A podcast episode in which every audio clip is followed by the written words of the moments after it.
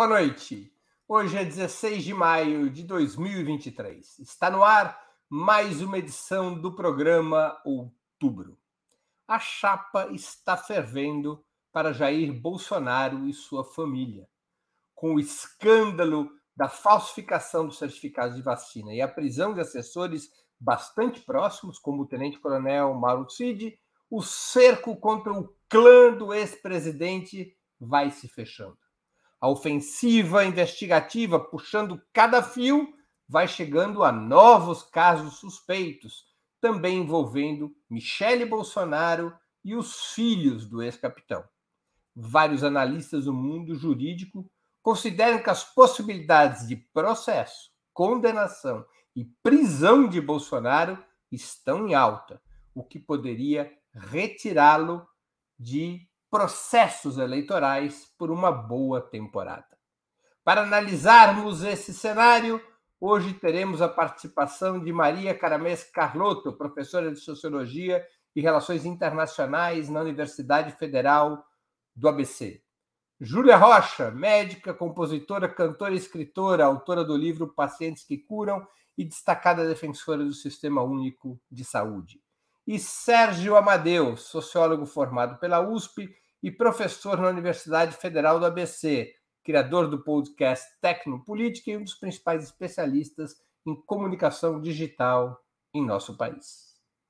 Em nome de Opera Mundi, eu cumprimento os três convidados. Também informo que faremos o possível para ler eventuais perguntas da audiência, com prioridade aquelas realizadas por membros de nosso canal no YouTube ou que forem acompanhadas por contribuições através do Super Chat e do Super Sticker. Vamos à primeira pergunta. Além do próprio Jair Bolsonaro, investigações em diversas frentes vão chegando também a Michele, sua esposa, e a seus filhos. A interdição legal do ex-presidente, com a impossibilidade dele concorrer às próximas eleições, seguida pela interdição possível de sua própria esposa, que seria uma alternativa para o bolsonarismo. Essa interdição provocaria o esvaziamento da extrema-direita como corrente política de massas. Com a palavra, Maria Carlotto. Boa noite, Breno. Boa noite, Júlia, Serginho. Todo mundo está ouvindo. Queria agradecer a Ana por ter trocado comigo de bancada. E eu estou feliz de estar aqui, que é a primeira vez que eu é, venho às terças. Bom, eu acho que primeiro é, é muito cedo. Bati sem querer. É muito cedo é, para tá, dizer o que vai acontecer com o próprio Bolsonaro é, e com o bolsonarismo mais ainda. Vou dizer por quê, né? Porque a justiça ela opera, e a gente sabe disso muito bem, que acompanhou o processo do Lula, politicamente. Né? ela tem um trâmite jurídico, mas ela tem um, um, um ritmo que é político, né? É, o, o, trâmite, muitas vezes, é também ele mesmo político, que foi o que aconteceu com o Lula e, e resultou depois nas anulações. Mas por que, que eu estou dizendo isso? Porque eu acho é, que o, o, Bolsonaro ele virou um problema, né? E tem uma questão de tempo. Ou seja, você precisa é, rapidamente, se, se vai com o Bolsonaro, se a extrema-direita vai com o Bolsonaro, ela precisa saber logo se ele vai ser interditado ou não para construir um outro nome. Você não constrói um outro nome da noite para o dia. Então, tem uma primeira questão que é o destino do Bolsonaro precisa ser selado este ano para a extrema-direita. Essa é a primeira questão. Agora, se isso vai ser feito ou não, eu acho que é cedo. Né? É cedo para taxar que ele vai, que um desses processos vão chegar nele do ponto de vista jurídico. Tudo indica que sim, mas eu não taxaria isso. É, as possibilidades de anistia são infinitas. E politicamente, né, é, você não pode, é, a extrema-direita não vai abandonar o Bolsonaro totalmente, porque ele precisa ser um cabo eleitoral forte. Né? É, então, eu acho é, que a capacidade. É, eu já li aqui né, o que saiu sobre o depoimento dele, ele negou absolutamente tudo. Né, e eles vão nessa. Ele não, eu, no momento, ele não está numa linha ainda de querer se salvar é, do ponto de vista jurídico. Ele está querendo se salvar, inclusive politicamente. Então, eu acho que é muito cedo. A gente vai poder depois, eu vou poder destrinchar algumas dessas ideias que eu estou jogando aqui, mas eu acho que é muito cedo é, para taxar o que vai acontecer. Mas eu acho que o que for acontecer com o Bolsonaro do ponto de vista jurídico vai acontecer este ano, porque vai ser muito complicado interditar ele dali para frente. Muito bem, com a palavra Sérgio Amadeu. Opa, boa noite, Breno, Júlia, Maria, todas e todos que estão aí. Bom, é, eu, eu acho que é muito cedo e é muito cedo também é, para a gente avaliar o que está acontecendo nas estruturas é, que são essenciais para a justiça brasileira, que incluem o Ministério Público, que não é da Justiça, porque vai ter que ter mudanças importantes aí e eu não sei o que, que vai acontecer. Mas por que, que eu estou falando isso? Porque a Maria falou que, sem dúvida nenhuma, tem um embrólio jurídico e tem um outro problema, né? Porque ele tem alguns crimes muito mais graves que não estão andando, como, por exemplo, o envolvimento no assassinato de Marielle Franco, como, por exemplo, o crime das rachadinhas, como, por exemplo, uma série de outras, outros processos que já deveriam estar tá andando e não estão. Então, eu acho que, sem dúvida nenhuma, é comprovado a falsificação do cartão de vacinação.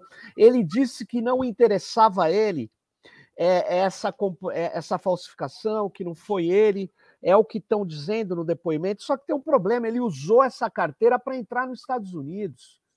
Então, tem, é, é, ele vai jogar com uma coisa que é o seguinte: se as rachadinhas que têm provas digitais, que o dinheiro não pode sumir, que tem um dinheiro saindo de uma conta, entrando na outra, a justiça não avançou com isso.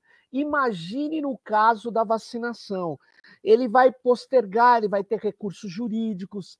E eu acho que é, a gente uh, não vai ter uma condenação ainda esse ano, exceto se é, a justiça atuar de modo a fazer valer a lei. Ela não faz valer a lei, ela age politicamente, sem dúvida. E eu não sei se a elite econômica brasileira, se as pressões que estão acontecendo são para condenar o Bolsonaro ou para deixá-lo em stand-by, com quase condenações. Então, de fato, é isso que eu avalio o que está acontecendo agora. É, e, infelizmente, os processos pesados contra Jair Bolsonaro estão parados. É, é isso aí. Muito bem, com a palavra Júlia Rocha, que hoje está com o microfone ruim, não vai poder cantar no final, Serginho. Pois é, rapaz, agora todo mundo vai descobrir que a minha voz não era bonita, que era só o efeito do microfone mesmo. Agora eu tô perdida. Olha, eu, eu acho que a gente seria muito sortudo se a gente descobrisse que o problema nosso era condenar o Bolsonaro por alguma coisa, em alguma instância, em algum lugar. A gente não teria essa sorte, mas eu acrescentaria dois aspectos em relação ao que os meus colegas disseram. Primeiro, que Bolsonaro ele não é extrema-direita, apesar de ser uma figura muito popular e muito importante para a cena da extrema-direita no Brasil hoje, mas Bolsonaro não é extrema-direita. Então, esse é um primeiro ponto. Né? Assim, sai Bolsonaro, entra alguém mais capaz de, de, de encarnar o espírito desse momento é, político da extrema-direita brasileira. Em segundo lugar, que a base bolsonarista ela não está nem um pouco se importando com esse tipo de acusação que está sendo feita para ele. Inclusive, já é um discurso da base bolsonarista questionar, inclusive, os valores, né? Assim, o que são alguns milhares de reais, alguns gastos da primeira-dama, é, comparados aos trilhões desviados pelos governos do PT, porque eles não falam mais em bilhões, eles falam em trilhões, né? Eu acho que esses, esses dois aspectos são importantes. Talvez a gente não, não tenha essa condenação, e isso aponta para a gente para a necessidade de uma derrota política de Bolsonaro, que eu acho que essa sim é bastante urgente. Muito bem, vamos a mais uma questão. O programa de terça-feira é conhecido por ser um programa onde todo mundo respeita o tempo. Carloto, você que está aqui pela primeira vez é a vencedora sempre do troféu Belfort Duarte às segundas-feiras. Serginho, ali é fácil, né? Ali é fácil, que todo mundo. Zé Dirceu e Valério Arcari é fácil. Serginho, você lembra do troféu Belfort Duarte? Não que era lembro. Era dado para os jogadores de futebol que não cometiam, que não eram expulsos Lembrei, em lembrei. nenhuma partida, entendeu? Que cumpriu a regra do jogo.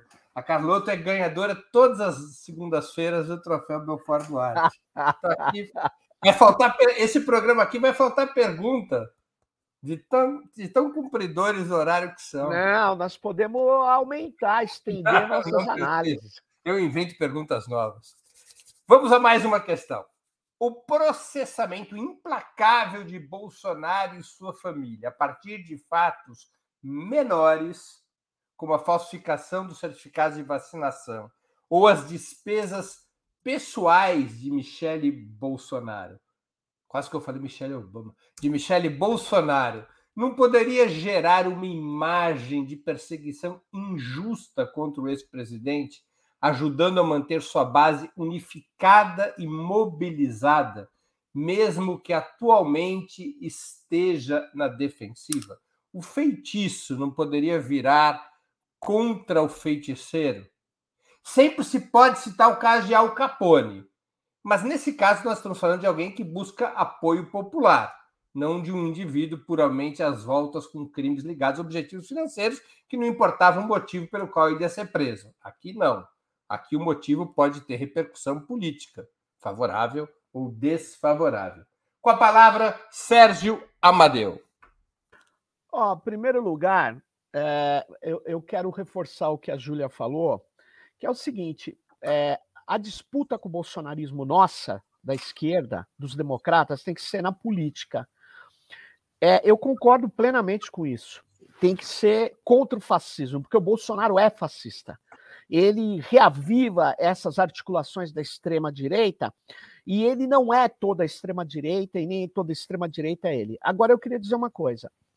É, por outro lado, as democracias têm regras. E aí eu queria dizer uma coisa.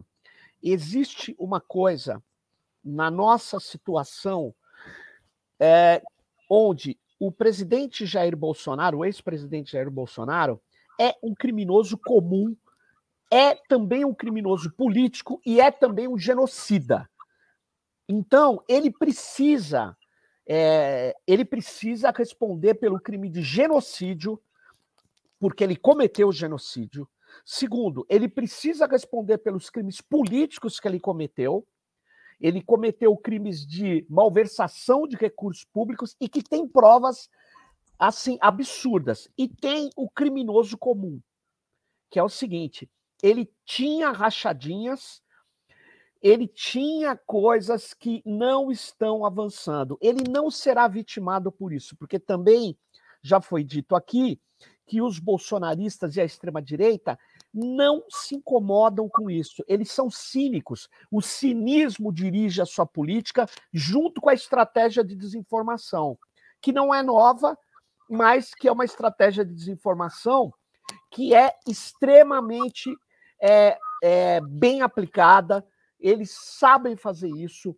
E eles têm a, técnica do Olavo de Carvalho. Quando eu falar para você que eu peguei você em flagrante, você acuse uma outra coisa. Você xingue a pessoa, você desvirtue o que ela está falando. Então, é mais ou menos assim. Ah, é, o, o, o, o, Bolsonaro tem essa prova cabal contra ele. Ah, mas o PT fez tal coisa. Quer dizer, é um, é um recurso retórico que serve para a base política dele, porque a base política dele está articulada não por fatos. E eu queria lembrar isso que eu tenho falado há muito tempo.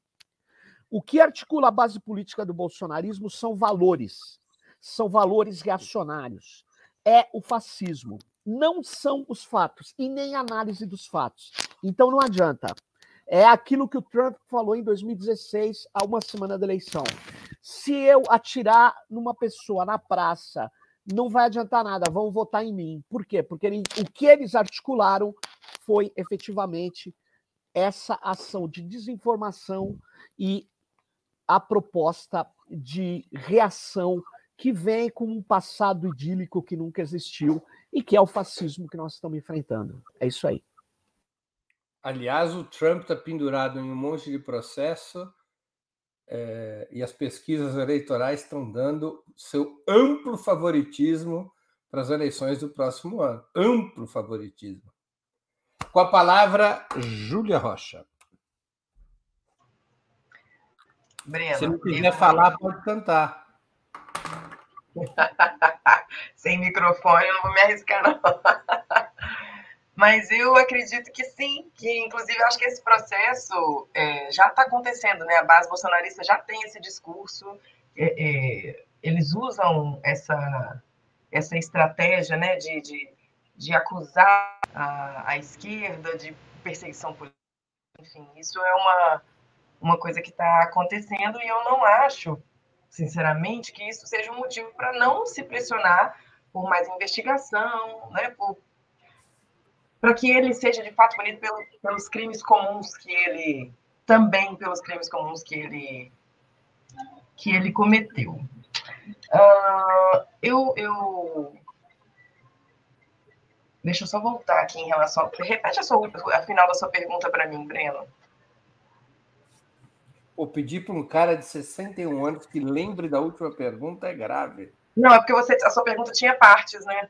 A minha pergunta é se é, o Bolsonaro acusado por crimes menores, se isso não alimentava essa máquina de vitimização da sua base social, que, acabaria, que não acabaria o feitiço se voltando contra o feiticeiro. E ao invés de enfraquecer, fortalecer, como está acontecendo com Trump. O meu receio, o meu receio é basicamente. Os processos movidos pelo Trump, ele foi acusado de suborno de uma ex-prostituta que escondeu a informação, para esconder uma informação de que ele tinha estado, estado com ela, e esses processos acabaram ajudando a aumentar a popularidade do Trump.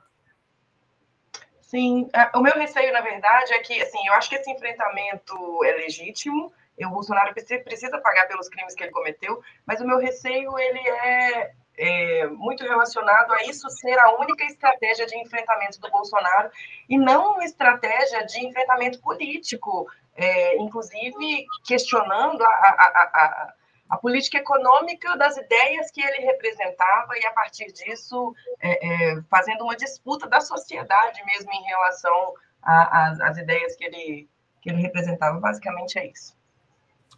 Com a palavra, Maria Carlotto.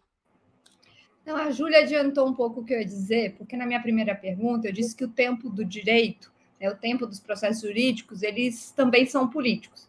Né? Tem uma, uma. A gente acha que segue simplesmente um rito, mas tem uma série de decisões. Vou dar um exemplo.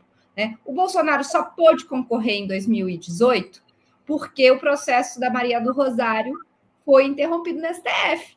E isso foi uma decisão política.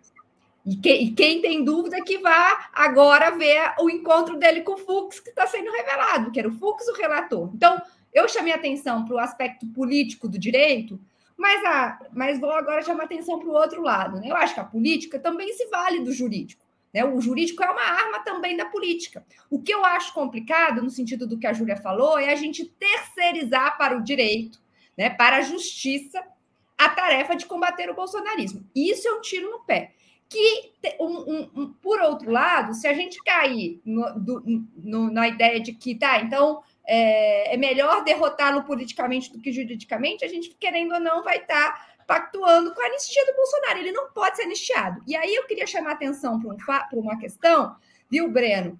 Que eu acho que a questão da vacinação não é um crime, da falsificação da carteira de vacinação, não é um crime menor. Né? E eu, a, a Júlia aí, que é do, da, da, né, do, da, da área médica, ela vai poder dizer mais que eu. E não é um crime menor por dois motivos. Primeiro, né, porque eu acho que a, a, a, a ponta do iceberg do crime de genocídio que ele cometeu.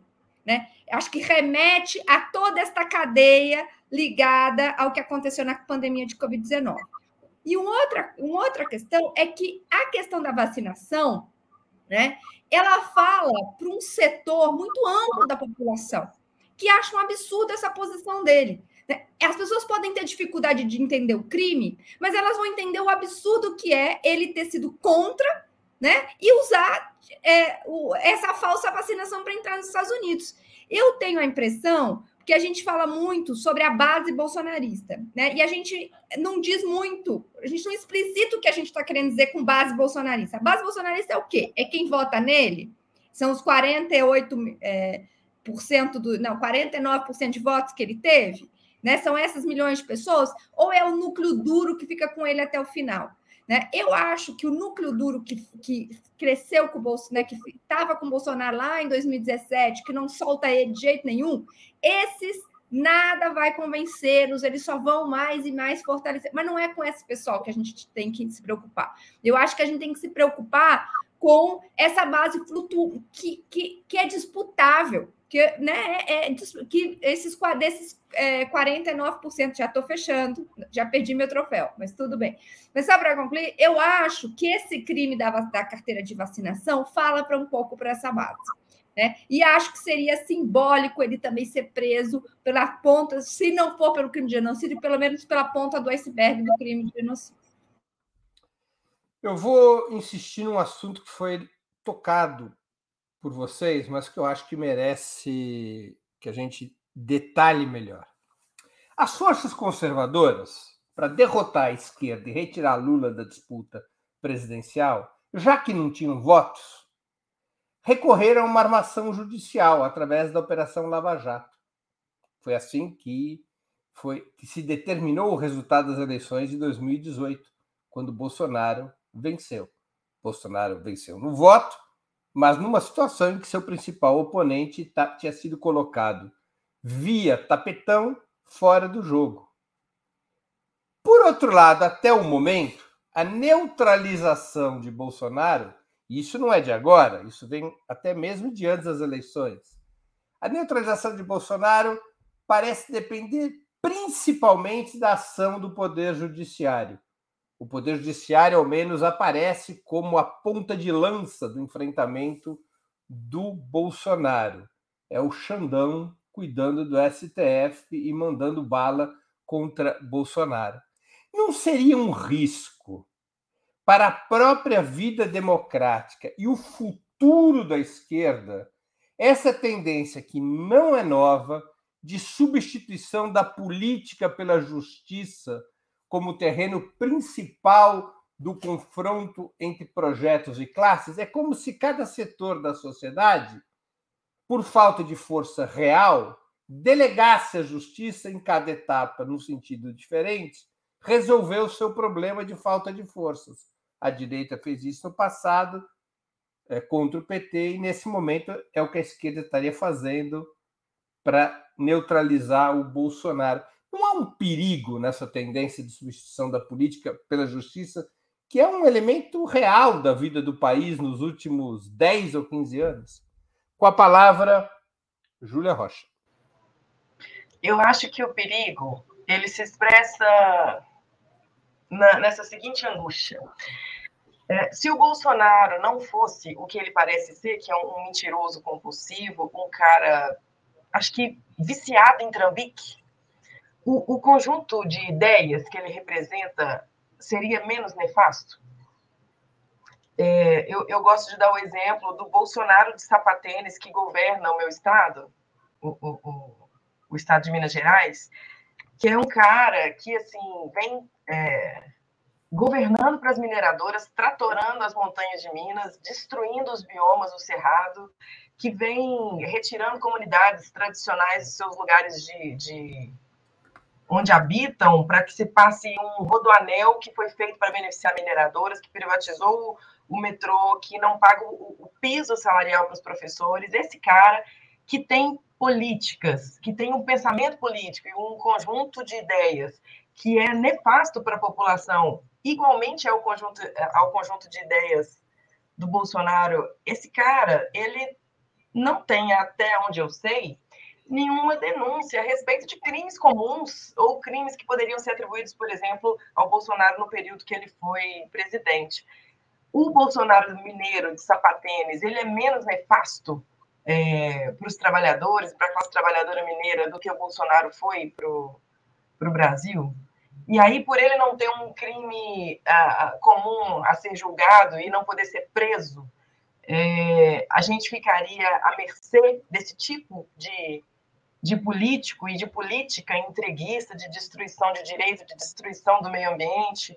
Então, eu acho que contar com o fato de Bolsonaro ser um, um ao que parece, né, como diria o meu jurídico, ao que parece um mentiroso contumaz, um trambiqueiro, é, é, muito arriscado porque você não vence politicamente esse conjunto de ideias que eles representam. O enfrentamento desses caras ele precisa ser a partir da, da ampliação da consciência das pessoas, né, da, da, da capacidade de cada trabalhador fazer uma leitura crítica da realidade a respeito do que eles representam. Eu acho que só assim a gente vai ter alguma chance não só de vencer Bolsonaro, mas vencer o bolsonarismo e esse conjunto de ideias que alimenta a, a extrema-direita. Muito bem. Com a palavra, Maria Carlotto. Então, Breno, por partes, né? Se, se a esquerda delegar para o meio jurídico. Por partes, Jack, o estripador, é. julgado e condenado à morte. por partes. Eu acho que a esquerda, até ó, tem, uma, tem alguém que vai adiantar, o Souto Maior adiantou o que eu ia dizer aqui no, no chat. Ó, eu acho o seguinte: primeiro, a esquerda delegar para o jurídico a tarefa política de combater o Bolsonaro é um erro? Óbvio. Ó, mas não há simetria. Não há simetria, eu acho, entre o cara. Eu vou te dizer por quê. Porque o movimento que o STF faz, ele pode até ser político, mas é um movimento de autodefesa.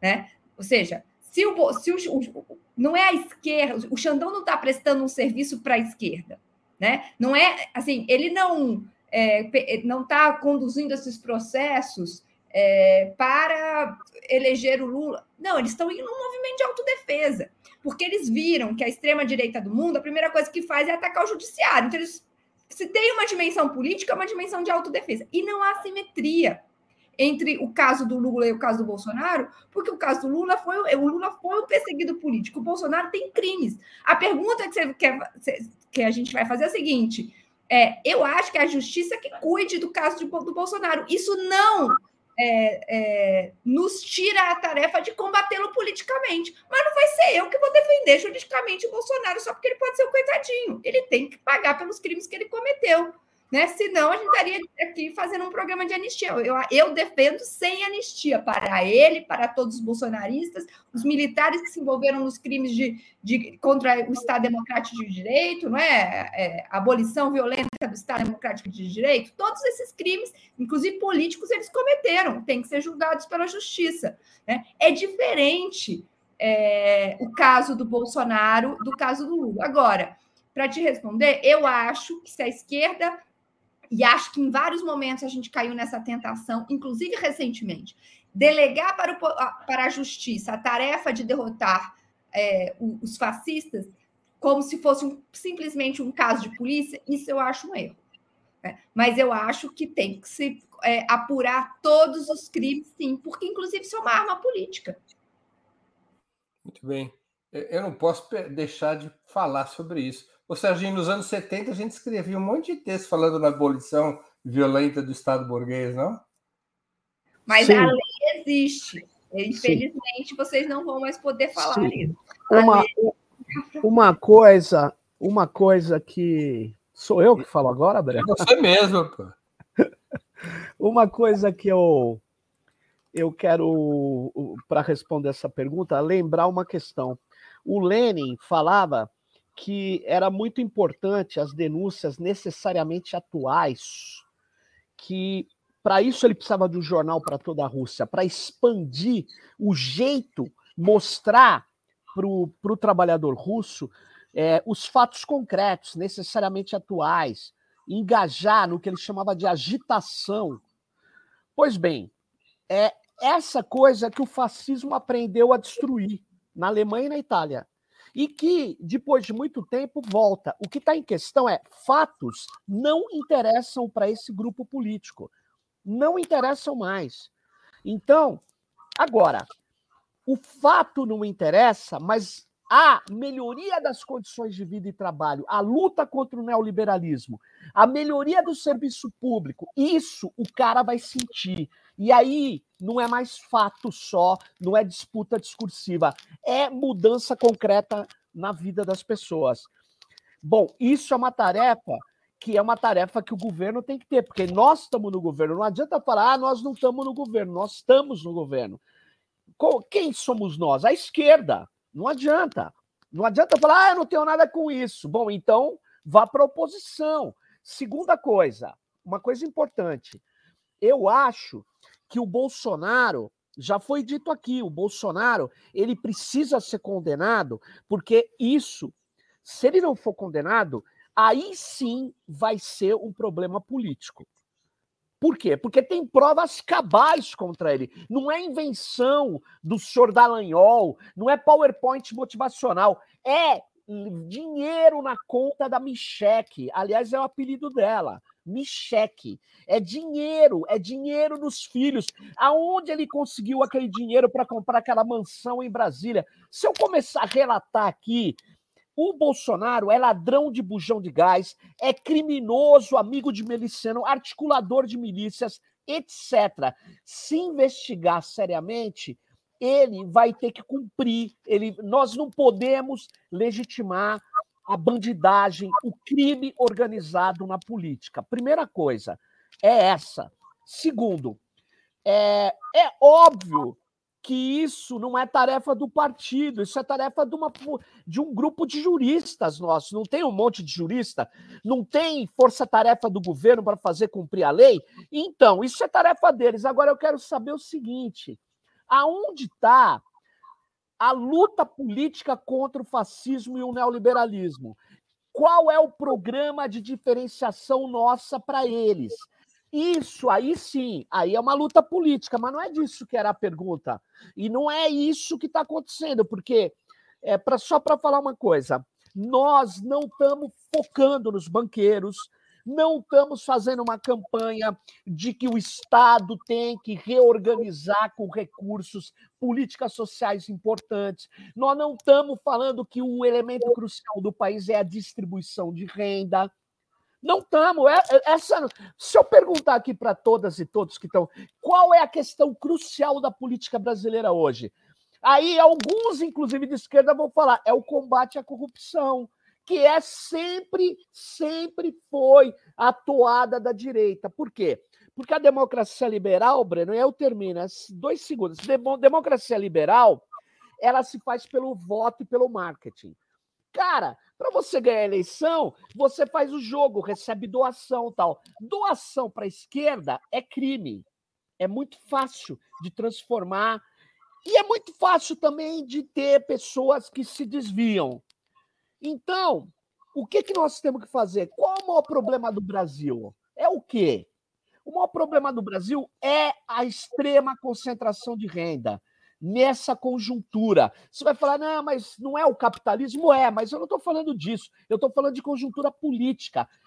Por que, que as pessoas estão tão pobres? Por que, que as pessoas estão sem futuro? Porque não há perspectiva delas poderem melhorar suas condições de vida e trabalho. Não há distribuição de renda e não há enfrentamento dos privilégios que concentram renda nos ruralistas, nos banqueiros, etc. Já que o Serginho pontuou esse tema, nós temos que aprofundá-lo um pouco.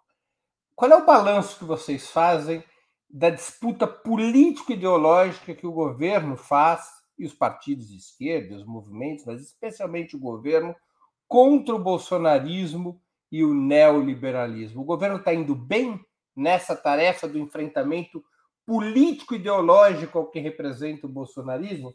Com a palavra, Maria Carlotto. Breno, para responder essa pergunta, a gente também precisa saber de onde a gente partiu, né? Ou seja, a gente partiu de uma aliança com o neoliberalismo para derrotar o bolsonarismo, é um fato, né? O Alckmin é, foi o vice, o segundo turno, os economistas neoliberais vieram, né? O governo foi montado dividindo o superministério do Guedes, né? É, quatro ministérios, deu dois para cada lado. Então, eu sempre defendi, você é testemunha, né, lá no outubro, que a gente devia é, a gente não devia cair na tentação de é, separar o conservadorismo do neoliberalismo, o fascismo do neoliberalismo, porque quem cria as condições objetivas dentro das quais a política fascista prospera é o ultraneoliberalismo, né? Nós, o governo, ele, o, a gente até poderia dizer que o neoliberalismo hoje operando no governo não é o ultraliberalismo do Temer, nem do Bolsonaro. Isso eu acho que realmente não é. É um neoliberalismo requentado, meio velho, envelhecido, aliás, que é pior ainda, né?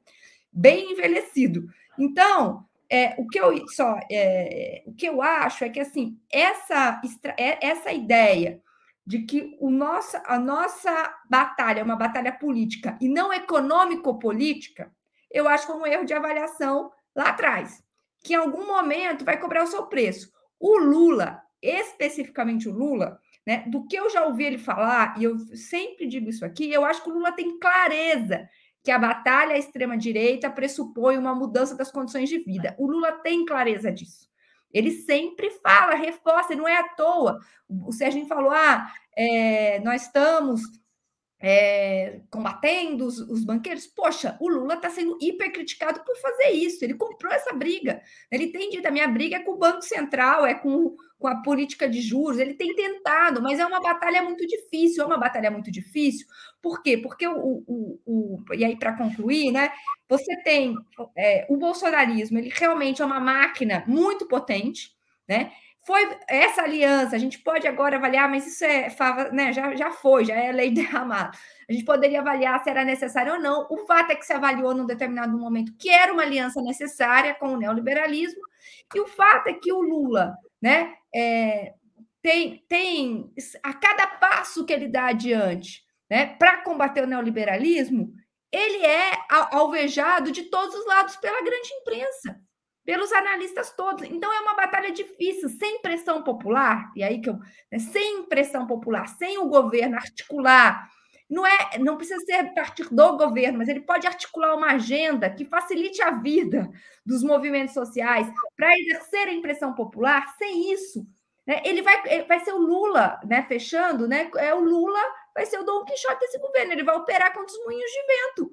Ele precisa de base popular para é, travar a luta que ele sabe que ele precisa travar, porque sem, e aí vou concluir mesmo, sem um, um, um programa que mude a vida das pessoas, né, efetivamente, sem enfrentar os juros altos, a crise econômica, este governo vai enfrentar seríssimas dificuldades.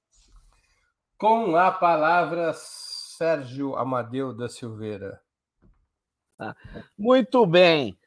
É, eu, eu, eu acho assim, o Lula é um só, né? É uma figura enorme, é um líder carismático, mas a gente está falando do lulismo, está falando do petismo, está falando das esquerdas. Na verdade, é, o que está acontecendo me parece que não tem um arranjo um arranjo estratégico na cabeça dos dirigentes políticos e dos dirigentes do governo de qual o papel de cada coisa. Porque eu acho que nós precisamos organizar de novo as forças políticas para ação de massas, para ação de organização, precisamos criar novas formas de organização.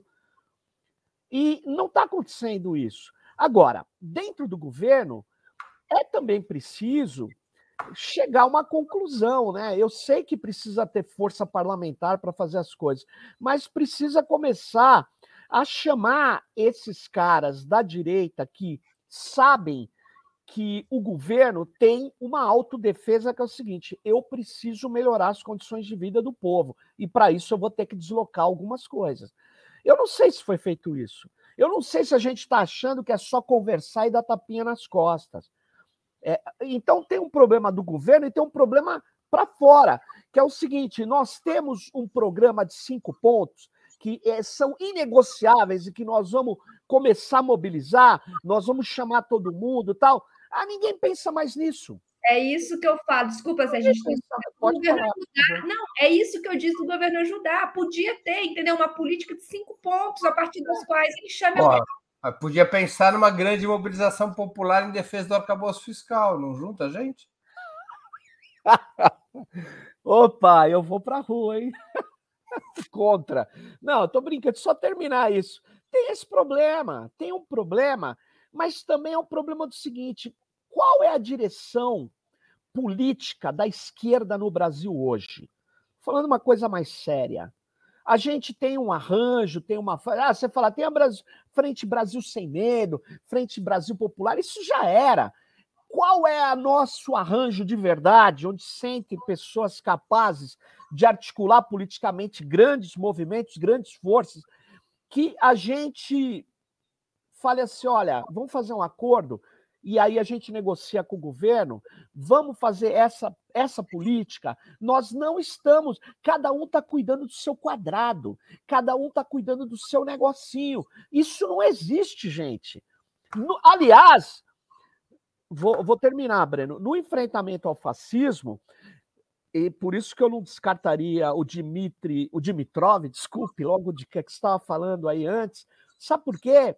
Porque eu acho que precisa ter, sim, aquilo que ele chamou de frente, eu estou chamando aqui de um acordo, eu não estou nem, nem falando de uma frente ampla, mas precisa ter direção política precisa ter campanha, precisa ter redundância, precisa falar várias vezes, precisa falar com várias linguagens. Não está acontecendo isso. Sabe o que a gente está fazendo?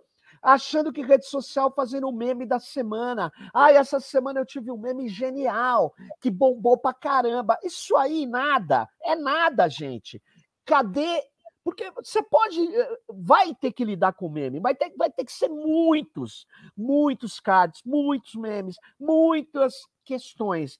Agora, a gente não está fazendo isso. Não tem uma articulação de esquerda, não tem uma articulação política nacional. Aí todo mundo vira o quê? Defensor de gabinete, de deputado, arranjo aqui e ali. Isso não resolve os problemas da dimensão que estão sendo postos nesse programa.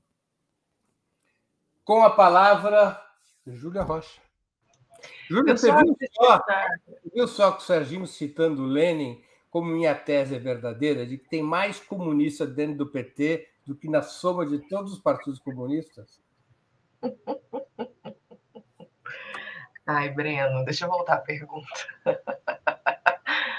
Eu, eu acrescentaria na fala da Maria, é, é, sim, a, a, mobilização das massas é importantíssima e, e isso se faz com ampliação também do nível de consciência das pessoas, mas eu fico pensando é, que se ela é tão importante para esse enfrentamento midiático, enfim, é, como que isso está sendo feito, né? E se isso não está sendo feito, será que esse é um problema apenas de comunicação ou é um problema do conteúdo? Porque é isso, como é que eu vou mobilizar as massas em favor do novo arcabouço fiscal, da manutenção da reforma do ensino médio, da manutenção e não questionamento da reforma trabalhista? Quer dizer, existe sim um problema de comunicação, mas também existe um problema do conteúdo, né? Assim, o que, que eu vou comunicar? Como é que eu vou mobilizar essas massas se eu tento servir a esses dois senhores, né? Eu tento é, é, é, conciliar e, e, e, atender né, os interesses de quem de quem mata com os interesses de quem morre, né? Enfim, acho que ficou pensativo. Muito bem, vamos a mais uma pergunta. Mas antes de continuarmos, eu queria pedir a contribuição financeira. A contribuição. Ele tira até o óculos, ele tira até o óculos. Ópera Mulher, é o momento mais importante do programa. Não atrapalhe aqui a minha, o meu pedido, a minha passada de pires. É o momento mais importante do programa. Há seis formas de contribuir com a Operamundi. A primeira é assinatura solidária em nosso site, operamundi.com.br barra apoio. A segunda é se tornando membro pagante de nosso canal no YouTube. A terceira e a quarta contribuindo agora mesmo com o Super Chat ou o Super Sticker. A quinta é através da ferramenta Valeu, valeu demais quando assistindo aos nossos programas gravados. E a sexta forma de contribuição é através do Pix. Nossa chave no Pix é apoia.operamundi.com.br.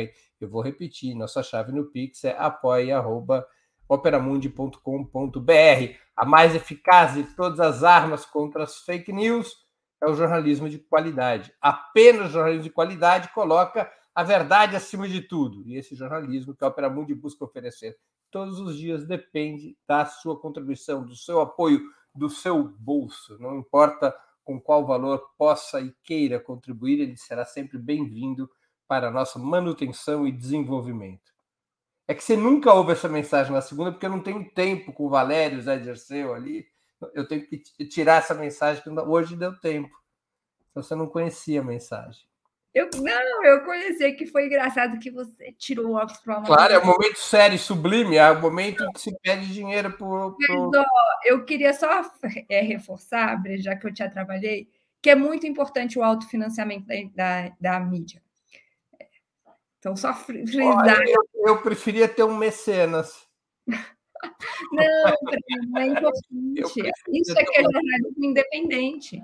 Posso eu falar? Que... Posso é, é, eu vejo nos nossos sites mais expressivos esses, essas figuras como o Breno, que organizam essa, essa, essa forma de se comunicar, muito importante para a esquerda, mas é, tem um quê de. Ele vai ficar puto agora, mas eu vou falar, tem um quê de Silvio Santos, né? Do Silvio próprio, o próprio empresário tudo da minha... que eu queria na, na vida era ter um quê de Silvio Santos, Serginho. Falta o carnê. É que você ainda não bolou o carnê, o carnê que ele tinha. O carnê que ele tinha foi um super sucesso dele. Tudo que eu queria você precisa um bolar o.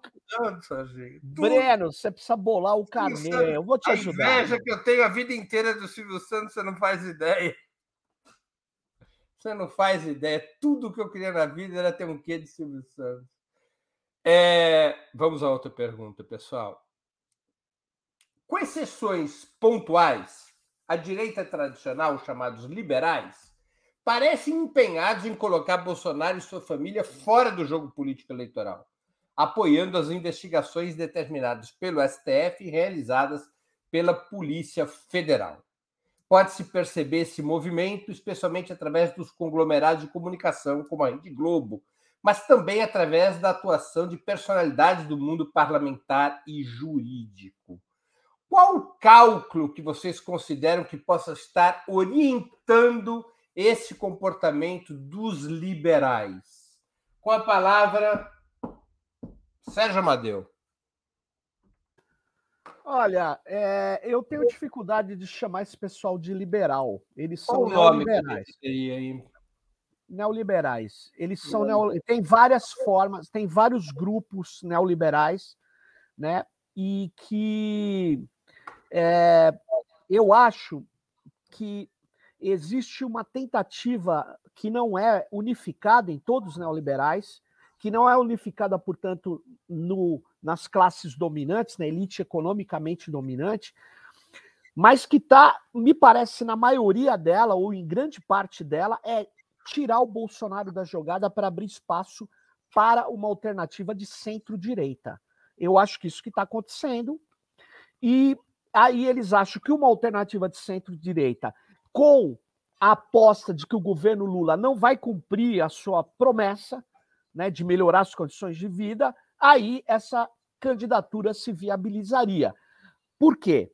Porque com a extrema-direita pulsante como é, eles não têm chance. Vai ser um embate novamente esquerda versus extrema-direita. É isso que vai acontecer. Então, eu acredito que uma parte desses caras tem a ideia de você tirando o Bolsonaro, você tem outras figuras da extrema-direita, sem dúvida, mas não tem a dimensão do Jair Bolsonaro. Agora, Serginho, que você ainda tem um tempo, mas batendo como eles estão batendo no Bolsonaro, exatamente pela falta de musculatura desse setor liberal ou neoliberal, isso não acaba favorecendo o Lula e o PT? É, acaba, mas você tem que contar com uma outra coisa, né? É, pensa bem, favorece, na verdade, é, aqueles que são contra o Bolsonaro. E não necessariamente o Lula e o PT, porque o Lula e o PT vai passar pelo crivo do governo, a vidraça. O que eles apresentaram para o povo. É isso que eu estou falando. Se eles ou nós não tivermos uma política bem sucedida, que melhore as condições de vida e que outras coisas, por exemplo, na área de educação, de saúde, se a gente não conseguir fazer isso e não dar esperança para a juventude, sabe o que, que vai acontecer?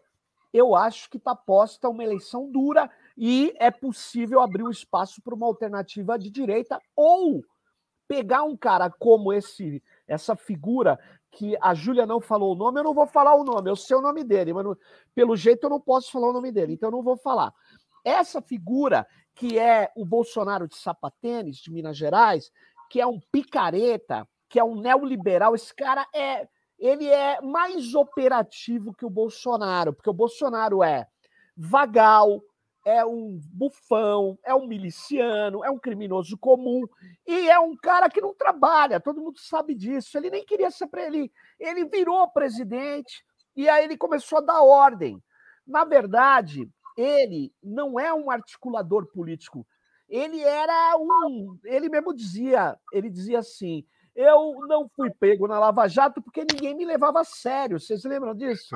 Ele falava isso, porque ele é um picareta. Agora, esses outros caras podem ser uma alternativa que pode vir um pouco mais para o centro, mas continua com a política neoliberal que serve tanto aos interesses do fascismo.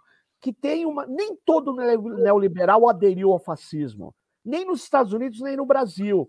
Mas grande parte deles aderiu ao fascismo. Essa é a questão. São um conúbio, é uma, uma articulação. É isso aí. Com a palavra, Júlia Rocha. Bom, eu acho que o cálculo é bem esse, né, de substituir Bolsonaro para abrir possibilidade de surgimento de outras figuras mais alinhadas a outros setores da burguesia, que assim como nós, como classe trabalhadora, somos heterogêneos e segmentados, a burguesia também tem seus segmentos, né? Bolsonaro está muito mais alinhado ao agronegócio, a esses setores até mais reacionários e que hoje são predominantes na, é, é, na burguesia brasileira, então, e menos alinhado aos industriais, enfim, uma burguesia mais urbana. Então, talvez seja esse o cálculo, né? De colocar alguém que saiba comer de garfo e faca é, para atender os interesses é, específicos de uma fração da burguesia que hoje não tem é, tantos privilégios é, no sentido de, da, da, distribuição dos interesses ali de um, de um possível governo de extrema direita que, que pode vir a nos assombrar em breve. Espero que não. Com a palavra, Maria Carlotto. Breno, o plano dos liberais número um, que está na ordem do dia, é fazer o governo Lula ajoelhar no milho. A gente não pode ter dúvida disso, certo? Porque é esse o governo que está no poder. Claro, eles estão pensando em 2026. Vejam a entrevista do Lira, a fala do Lira em Nova York. O que, que eles acham? Né? Assim, então, é, a primeira coisa é isso: é fazer o governo Lula ajoelhar no milho, dentre outras coisas, porque eles sabem que isso é, é, a gente tem que tomar um pouco de. Assim, a imagem que eu vou usar é do, do parasita, sabe?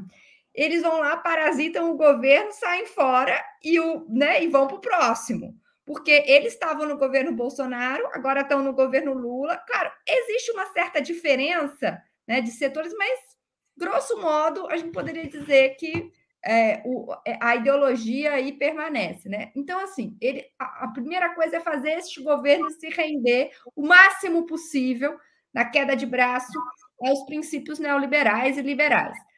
Agora, para 2026, qual é a aposta que eu acho que eles fazem? Mas eu acho que é uma aposta um pouquinho complicada. Né? É que a direita ganhou uma musculatura tal que qualquer um pode ser Jair Bolsonaro. Eu acho essa uma aposta arriscada por dois motivos. Primeiro, porque a gente acha que o Bolsonaro né, não tem carisma nenhum, que é... isso é bem verdade. Né? A César o que é de César. Eu acho que ele, ele foi um pouco fabricado, mas ele tem. Ele é um cara popular, as pessoas menosprezam isso. Ele é um cara que veio de baixo, que fala errado, que é simprão, que é o tiozinho da, né, da coisa. Ele tem é, um apelo popular que eu acho que não é desprezível. E o segundo ponto é que ele tem uma máquina. Né? Ele foi do, do primeiro para o PSL, depois ele foi agora para o PL. Ele vai colonizando esses partidos, mas ele tem uma máquina que é dele. Uma máquina de propaganda muito importante que eles controlam. Eles, eu digo, o núcleo duro do bolsonarismo. E que isso também não é, é tem que combinar com essa máquina. Né? Então eu acho que essa é, eu acho que é verdade que a direita ganhou musculatura, né? Mas eu não sei se é tão fácil assim fazer qualquer um, né? Fazer o, o do, do, de Minas, o coronelzinho aqui, o, o engenheiro aqui de São Paulo, virar Jair Bolsonaro. Não é tão fácil. Né? Eu acho que é uma aposta complicada, mas ficará mais fácil se o governo Lula der errado. Isso com certeza. E é por isso que esse governo devia dar certo. E a única chance que ele tem de dar certo era uma mobilização popular que impulsionasse políticas que impactem a vida do povo. Porque se, de, se depender do, desta atual correlação de forças no Congresso e na grande imprensa, o governo tem mais, né, tá patinando. Vamos a uma última pergunta, já quase estourando o tempo, para ser respondida rapidinha, na verdade, para jogar um tema que será fatalmente acompanhado nos próximos meses. Qual vocês imaginam que poderá ser o papel das eleições municipais previstas para outubro de 24 na disputa entre esquerda, liberais e extrema-direita? A aposta do bolsonarismo seria buscar a redenção das urnas para tentar virar o jogo e se preparar para 2026? Com a palavra, Júlia Rocha. Breno, eu acho que o papel da eleição de 2024 é decisivo, inclusive me tira o sono há muitos meses, porque caso haja uma derrota do nosso campo, isso pode ferir a esquerda com muita gravidade, assim, vulnerabilizar toda a esquerda, né, para o enfrentamento da eleição presidencial de 2026. É, imaginando um, um, cenário sem Lula e com Bolsonaro, acho que é o meu pior pesadelo, né?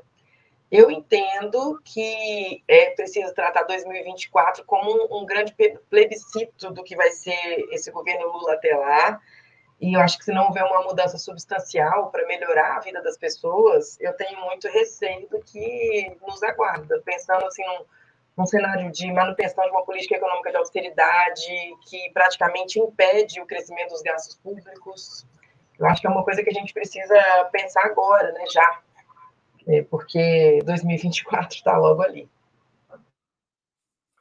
Com a palavra, Maria Carlotto. Não, as eleições de 2024 vão ser decisivas, mas o que me preocupa é, é como é que a gente vai chegar até lá. Porque, veja, não é assim, como a gente vai chegar até lá e como a gente vai chegar lá. Porque isso que a Júlia falou é verdade, vai ser uma espécie de plebiscito. E mais, né? Eu acho que vai ser um, um teste para a linha política que a esquerda vem adotando é, nos últimos tempos, né? Uma linha política de, de aliança ampla. O grande tema é, que, no fim das contas, da eleição de 22 foi a questão democrática. Né? Vai ser de novo a questão democrática em 24? Acho difícil. Se não vai ser a questão democrática, qual vai ser o grande tema e como essas forças vão se dividir? Né? É, porque a aliança com os liberais foi porque a questão democrática foi o eixo. Em 2024, qual vai ser o eixo? Como essas forças vão se dividir? Né? E aí, eu acho, só para terminar, que a depender do resultado, né, eu vou falar uma obviedade, né? o governo vai sair ou é, fortalecido ou ferido de morte. Né? O que não significa que o governo vai estar morto, porque às, às vezes, né, o tropeço em 24 pode ser um saculejo para acertar a linha política, mas isso é muito achismo. Sérgio Amadeu da Silveira com a palavra. Vai depender, vai depender essa eleição municipal se o que vai pesar vai ser a crise econômica nacional ou se vai ser a questão do município. Isso eu não sei te dizer ainda. Os bolsonaristas vão querer levar a eleição para o campo dos valores, não é nem esse da crise econômica, o campo dos valores. E eles vão ter sucesso em vários municípios. Por outro lado, eu não sei se o que vai pesar são as lideranças mais tradicionais daquela política local ou se vai ser a questão nacional. É, se o Brasil entrar numa crise, que eu acho que não vai acontecer, muito grave, aí, aí sim a coisa vai ficar bastante ruim. Do contrário, aqui em São Paulo, o que, que você vai ter? Você vai ter uma aliança de toda a direita com um tipo de candidato muito ruim e você vai ter tentativas de quebrar aliança com o Boulos, por exemplo, que é o candidato aqui na cidade de São Paulo. Então, você pode ter uma crise e pode ter um problema muito sério, ter problemas para montar alianças em vários estados. Mas, insisto, a chave decisiva da eleição é qual será o peso maior do eleitorado? Para o eleitorado, ele vai votar com a cabeça na cidade ou vai votar com a cabeça no país? Eu não tenho certeza ainda qual será a tônica da eleição. Muito bem, chegamos assim ao final de mais uma edição do programa Outubro. Eu conversei hoje com Maria Caramês Carlotto, Júlia Rocha e Sérgio Amadeu. O programa Outubro é exibido sempre ao vivo, de segunda a sextas-feiras, às 19 horas. Muito obrigado aos convidados e à audiência. Boa noite, boa sorte a todos e a todas. Tchau.